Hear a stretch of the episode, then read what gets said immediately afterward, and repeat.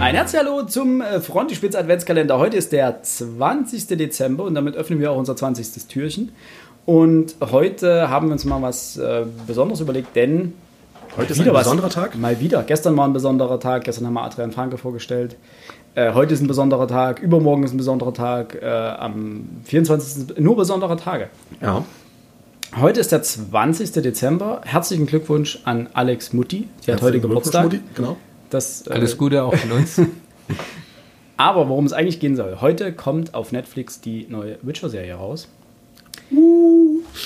Und wir wollten äh, uns kurze 10 Minuten, äh, am Ende überziehen wir wieder, mal gucken, dafür Zeit nehmen, euch einen kleinen Ratgeber, ist Quatsch, aber euch ein bisschen was an die Hand zu geben, warum ihr der Serie vielleicht eine Chance geben sollte, bezieh solltet, beziehungsweise für wen denn die Serie was wäre. Und da dachten wir, weil die Gazetten sind ja voll von äh, Headlines wie The Witcher, das neue Game of Thrones, The Witcher für alle Tolkien-Fans und so weiter und so fort. Und das würde ich mal gerne mit äh, Einschränkungen versehen. Ja, unbedingt. Weiß nicht, wie seht ihr das? Freut ihr euch drauf? Seid ihr gehypt? Ähm, gehypt nicht. Ich freue mich drauf. Gehypt ist immer so eine Sache. Ne? Nachher ist dann doch irgendwo eine Sa äh, irgendein Punkt, der mir nicht so gefällt. Dann, uh, das Dann ist nicht stirbt so der toll. Hype. Dann stirbt er. Es ist aber nicht toll, wenn der äh, Hype stirbt. stirbt. Wenn der Hai stirbt. Der Hype. Nein, ich freue mich drauf. Fantasy. Ich hoffe, das ist gut gemacht. Dann bin ich dabei. Max? Tatsächlich betrachte ich die ganze Geschichte noch mit großer Sorge, Weil? weil die Angst da ist, dass es mir nicht gefällt. Warum? Ich weiß nicht, die Trailer sahen nice aus, aber ich habe irgendwie das Gefühl, dass es nicht so, so lustig und charmant rüberkommt, wie es im Buch ist. Und dass ich vielleicht dann so einen Cringe-Faktor abbekomme, weil Das ich halt könnte denke, tatsächlich passieren, ja. Ich glaube, der, sagen wir so, wir, im Buch haben wir ja zwei möglich, also zwei verschiedene Lustigkeitsfaktoren, nämlich einmal dieser düstere, unterschwellige Humor, dieses, Der kommt dieses sicherlich vor in der Serie. Der würde ich, denke ich, der passt dazu, zu dem Look auch der Trailer. Ich muss dir sagen, der Final-Trailer, der jetzt vor ein paar Tagen kam, den haben wir aufgelockt, der sah richtig gut aus. Da war auch Atmosphäre schon dabei über die Musik. Also der war richtig cool. Äh, Ich denke aber, dass dieser lockere Humor, der von Rittersporn kommt, da weiß ich noch nicht, ob der da ist. Weil Rittersporn hat man, glaube ich, in dem Final-Trailer ganz am Ende gesehen. Ja. Das war er, glaube ich. Ich aber will einfach, das war's. Einfach nur sagen, ich habe halt Sorge, dass es mir gegebenenfalls nicht gefällt. Deswegen ist Hype für mich auch das. Also ich war hyped auf die achte Staffel von Game of Thrones und Mhm. die ersten zwei Folgen hat die ja das auch super gehalten. Danach war ich einfach nur noch abgefuckt von der Scheiße. Willkommen im Club, ja. Ne, es hat einfach viel kaputt gemacht, weil Hype, Ja. Hype äh, äh, führt immer zu einer, zu einer Erwartungshaltung und wenn die nicht eingehalten werden kann, bist du immer enttäuscht. Ja. Und ich möchte nicht enttäuscht werden. So. Vor allem kurz vor Weihnachten. Ich habe Bock auf die Serie. Ja. Wirklich Bock auf die Serie. Wie viele Folgen waren es? Äh, acht, glaube ich. Acht Folgen. Acht oder Ja, zehn? wird acht, glaube ich. Ist was bekannt, wie lange die sind? Wie lange die dauern? Äh, knappe Stunde. Knappe. Stunde. Also übliches Also Serienformat. ich habe wirklich Bock drauf. So sind wir ehrlich. Gab es schon die Frage, ob es das neue Game of Thrones ist? ja, also Ja, nicht uns, das ist aber die ja, die Gazetten, glaube ich, hat er. Ich habe genau die Gazetten haben geschrieben, dass es das neue Game of Thrones Äh, ist. Finde ich gar nicht. Ich hoffe nicht. Also ähm, ich will keine Kopie von Game of Thrones haben. Es Also ist ja ich, ich glaube, anderes. genau, das kann man, das kann man euch schon mal an die Hand legen. Es ist kein Game of Thrones. Ja. Es ist also für alle, die schreiben hier, für alle Fans von Herr der Ringe und so weiter, es stimmt dahingehend, es ist mittelalterliche Fantasy. Ja, So aber das kann ist man auch gehen. schon das Einzige, was übereinstimmt. Da- genau. Weil Game of Thrones sehr viel auf politische Machtspiele aus ist, Genau. die auch spannend sind, keine Frage. Aber sie folgt in der Regel keiner einzelnen Person. Genau, und äh, äh, der Hexer, The Witcher, folgt, wer hätte das kommen sehen? Dem Witcher. Dem Hexer, ja. Ähm, und Also sehr personenzentriert und nicht handlungszentriert. genau, und politische Macht und Machtspiele spielt auch eine Rolle, aber nicht die Rolle. Mhm. Ja. Und beim Game of Thrones geht es eben um das Spiel der Könige und der Throne. Es ist was völlig anderes. Ich glaube trotzdem, dass äh, einfach dieses Universum vielen Menschen sehr viel Freude machen kann, die Bock auf generell Fantasy haben. Wenn man sich äh, ein bisschen darauf einlässt. Das ist, glaube ich, der wichtige Punkt. Ja, aber das ist ja bei allem so. so also du kannst auch ähm, Nee, was ich damit meine ist, du darfst jetzt nicht rangehen und sagen, ich bin von Game of Thrones enttäuscht, ich möchte jetzt quasi die bessere Variante von Game of Thrones haben, mit, mit den Dialogen, mit den... Ja, das wissen wir alle nicht. Ja, ne? Das wirst du nicht bekommen. Weil du nicht Game of Thrones in besser bekommen wirst, sondern du wirst ein komplett anderes Universum bekommen, was anderen Gesetzmäßigkeiten unterliegt. Man muss- das Problem ist ja häufig, dass man dann Dinge zusammenmischt. dass man eben die Gesetzmäßigkeiten eines Universums auf ein anderes projiziert und dann irgendwie Erwartungshaltung Ja, flöten das gehen. stimmt. Und das darf man nicht machen. Man muss komplett neu an diese Serie rangehen und sagen, es ist auch eine Mittelalter-Fantasy-Serie, aber unter anderem, es gibt Magie. Die gibt es bei Game of Thrones auch in irgendeiner Form, aber sie funktioniert schon mal anders. Und dementsprechend kann man nicht mit den gleichen Erwartungen daran Ich glaube, dass wir bei Witcher ähm, mehr Fantasy haben. Also Game of Thrones wurde ja gerne so beschrieben als ähm, eine Fantasy- Fantasy-Serie mit erstaunlich wenig Fantasy. Was die ersten Staffeln Was angeht. die erste Staffel angeht, ja. ähm, ich glaube, das wird ähm, bei The Witcher von Anfang an umgekehrt sein. Ja. Also klar, wenn es der Hexer ist. Ne, ja, ähm, alleine bei ja, ihm schon mit den ja. Zeichen etc. Ja. Ähm, nee, ich bin gespannt. Mal schauen. Ich bin hyped. Nein, ich bin Na, eben nicht hyped. Das habe ich schon wieder verkackt. ähm, nein, also ich bin wirklich gespannt, wie ein Flitzebogen, wie sie es umsetzen und wie viel man weiß, was sie umsetzen. Also ist es, sind es die Bücher, die wir gelesen und besprochen haben? Ja, an dieser Stelle nochmal, Genau, ein kleiner man- Verweis auf unsere Genau, hört- Flieder- und Stachelbeeren-Folgen. genau, hört es euch an. Dann habt ihr im Grunde genommen, wenn ihr, wenn ihr diese drei Folgen gehört habt, dann müsst ihr die Bücher nicht gelesen haben, dann wisst ihr trotzdem, was alles passieren kann. Grob. Grob. Ohne aber krass gespoilert zu sein. Also ihr könnt danach die Bücher immer noch lesen. Genau, es macht trotzdem noch Spaß, die Bücher zu lesen, wisst trotzdem, um was es geht. Ich habe tatsächlich noch einen Punkt, ähm, weswegen ich ebenfalls ein bisschen Sorge trage, dass das Ganze äh, vielleicht nicht unbedingt scheitern könnte, aber nicht den Start hat, äh, den es eigentlich verdient, dass es auf Netflix läuft. Ähm, Netflix hat nicht jeder. Game of Thrones wurde auch erst dann äh, wirklich erfolgreich in Deutschland, als es im Free TV lief. Ja, aber, aber es Äh. war schwerer an HBO ähm, Dingsbums ranzukommen als hier an Netflix. Ja, Weil- ich wollte gerade sagen. Und dann würde ich mal, weil es Netflix ist, eure Meinung gerne hören. Wie seht ihr das? Wollt ihr alle acht Folgen am 20. haben oder seid ihr die Leute, die sagen, nö, ähm, ich will absichtlich eine Woche warten müssen? ja, Also 20. eine Folge und den ja, finde ich ist da okay. bekannt, was, was gemacht wird? Es kommen alle mit einmal wie immer bei Netflix. Das nee, ist nicht, Netflix nein, eben ist, nicht nein ist nicht wie immer bei Netflix, denn zum Beispiel Star Trek Discovery kam im Ja, Wochenrhythmus. Star Trek ist doch keine Ähm, Serie. Ich glaube Riverdale, wenn mich nicht Riverdale kommt im Wochenrhythmus oder kam. Äh, ich glaube, die hauen gleich alle mit einmal raus. Glaube ich nicht. Ich hoffe nicht. denke- Ich hoffe es auch nicht, aber ich glaube trotzdem, dass sie es tun. Also ich mag dieses äh, wöchentliche Warten eigentlich lieber. ich feiere das auch. Weil man Schon damit, ne? ne, der der Vorteil, den ich dran sehe, man setzt sich wesentlich mehr mit der einen Folge auseinander, Stimmt. als anstatt einfach durchzusuchten und dann diesen kompletten Input auf einmal zu haben. Ist es so, du guckst dir eine Folge und dann lässt du die eine Woche sacken und dann hast du die, diese, diese Freude, wie es weitergeht. Und dann, und da es nur acht Folgen sind, ist es überschaubar. Das war früher schlimmer, wo du 24 Folgen pro Staffel hattest und da wirklich quasi ein halbes Jahr gucken musstest, weil du hattest ja dann irgendwelche äh, Wochen noch dabei, wo es nicht kam, weil irgendwelche Feiertage oder sonst was waren und wirklich ein halbes Jahr gebraucht hast, ehe du eine Staffel zu Ende gucken konntest und das ist dann hier in dem Fall nicht so dramatisch. Und du hast halt, auch hier wird dieser Hype-Train anlaufen. Ich liebe ja diese Folgenbesprechung.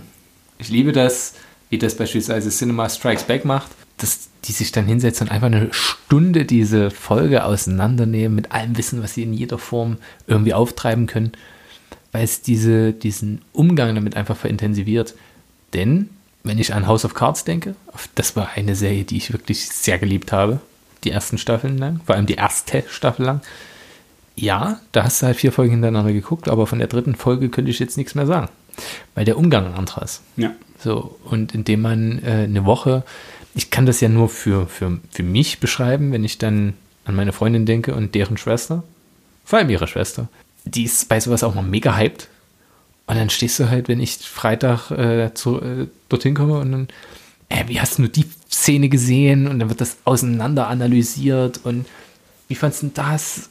Und dann musst du aber schon wieder fast schweigen, weil es irgendeiner aus der Familie wieder nicht gesehen hat. Ist doch großartig. Und das passiert ja aber nicht, wenn du 17 Folgen am Stück gucken kannst. Ja. Ich bin ein Fan der Einzelfolge. Ich glaube trotzdem, dass sie alle mit einmal raushauen. Wir werden es sehen. Spätestens heute Abend. Spätestens heute Abend, genau. Ein was noch. Wir hatten das in unseren Flieder- und Stachelbeeren-Folgen schon mal angesprochen. Also bisher haben wir davon drei gebracht. Äh, es gibt insgesamt acht Witcher-Bände, also acht plus eins, denn es gibt noch dieses, äh, wie etwas begann und wie etwas endet. Da habe ich den Titel gerade nicht. Das ist so eine, äh, ein extra Band. Denn es gibt die Pentalogie und davor spielen drei weitere Bände, nämlich einmal Der letzte Wunsch. Das ist der erste Kurzgeschichtenband, also inhaltlich chronologisch gehe ich jetzt vor. Dann Die Zeit des Sturms, das ist der erste Romanband sozusagen.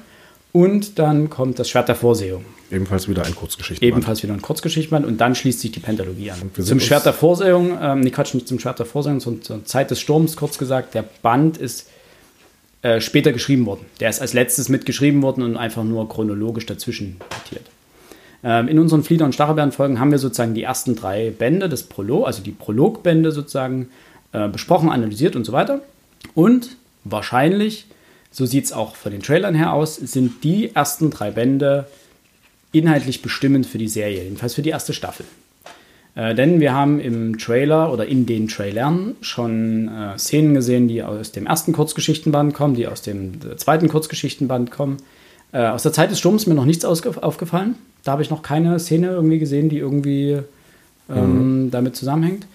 Und die Serie wird, für alle, die die Bücher schon gelesen haben, nicht, dass ihr euch dann wundert, sie wird Dinge, was das Storytelling ist, zusammenraffen. Das wird definitiv passieren. Das hat man im Trailer auch schon gesehen. Sie wird zusätzliche Szenen bringen, die es in den Büchern so noch nicht gab, nämlich, oder in, jedenfalls in den ersten drei Büchern noch nicht gab, nämlich äh, Jennifers Ausbildung wird eine Rolle spielen. Ähm, also die, die Zauberausbildung wird eine Rolle spielen. Die gab es in den drei Kurzgeschichten, äh, in den zwei Kurzgeschichten und dem äh, einen Romanband nicht. Bloß mal angesprochen am Rande. Genau, aber die wurde halt nicht äh, genau ja. ausdifferenziert. Und die Pentalogie wird sehr wahrscheinlich noch keine Rolle spielen. Das hebt man sich wahrscheinlich für spätere Sachen aus. Und es werden mehr Sachen chronologisch zusammengefasst. Also es gab schon einige Szenen in den Trailern, wo man gesehen hat, da wurden zwei Szenen aus Kurzgeschichten zusammengepackt. Da gab es an einer Stelle Kämpfe, die es im Buch noch gar nicht gegeben hat, weil die erst später waren chronologisch und so weiter. Also das Erzähltempo wird ein Stück höher sein und wird einfach so eine Art Mash-up sein aus den ersten. Das ist, der, das ist der spannende Punkt, der mich zurzeit interessiert, ob die erste Staffel wirklich versucht, quasi den Prolog abzubilden. Ja, die Frage ist, braucht eine Serie nicht äh, einen krasseren roten Faden als Bücher, die sowieso als Prolog gedacht sind? Ja, nicht nur das, sondern auch einen krasseren roten Faden, als es Kurzgeschichtenbände ja. haben. Da haben wir ja schon mal drüber gesprochen, dass die Kurzgeschichtenbände einen roten Faden haben, der aber sehr leicht gewoben ist. Und da ist die Frage bei der Serie, hält sie einen bei der Stange, wenn sie das so episodenhaft hinwirft und der rote Faden sich erst am Ende ergibt. Das ist ja das, in Anführungsstrichen, Problem, was viele mhm. mit den Kurzgeschichtenbänden hatten, dass sie die ersten drei Kurzgeschichten gelesen haben, gesagt haben, was für ein Scheiß, die haben überhaupt nichts miteinander zu tun, langweilig. Und erst am Ende ergibt sich sozusagen dann die Verbindung zwischen allen. Damit wirst du bei der Serie niemanden bei der Stange halten. Schon allein deswegen wird man das ja raffen. Genau, und das ist der einzige Punkt, der mich interessiert, ob man sagt, die Kurzgeschichtenbände packt man in die ersten acht Folgen und dann bringt man, also man, wie, wie, wie die Serie kalkuliert ist. Es wird eine zweite Staffel geben, die ist, glaube ich, sogar die schon, bestellt. Die, die, die, wird genau. schon gedreht oder sowas.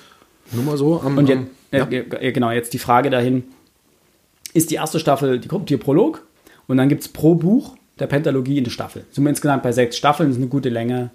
Eine Staffel vielleicht noch irgendwie Rest, weil die Dame vom See, der letzte Witcher-Band, ist ziemlich dick.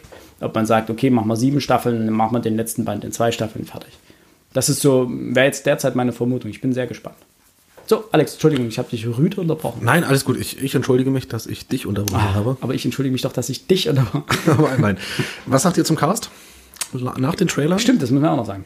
Ich bin zufrieden. Ähm, eine äh, Followerin bei uns auf äh, Instagram war nicht so zufrieden mit dem Cast. Die war, aber sie hat nicht genau ausgeführt, was ihr ja nicht gefiel. Das könnte man sie nochmal fragen. Aber die war nicht so zufrieden. Mir gefällt er eigentlich ganz gut.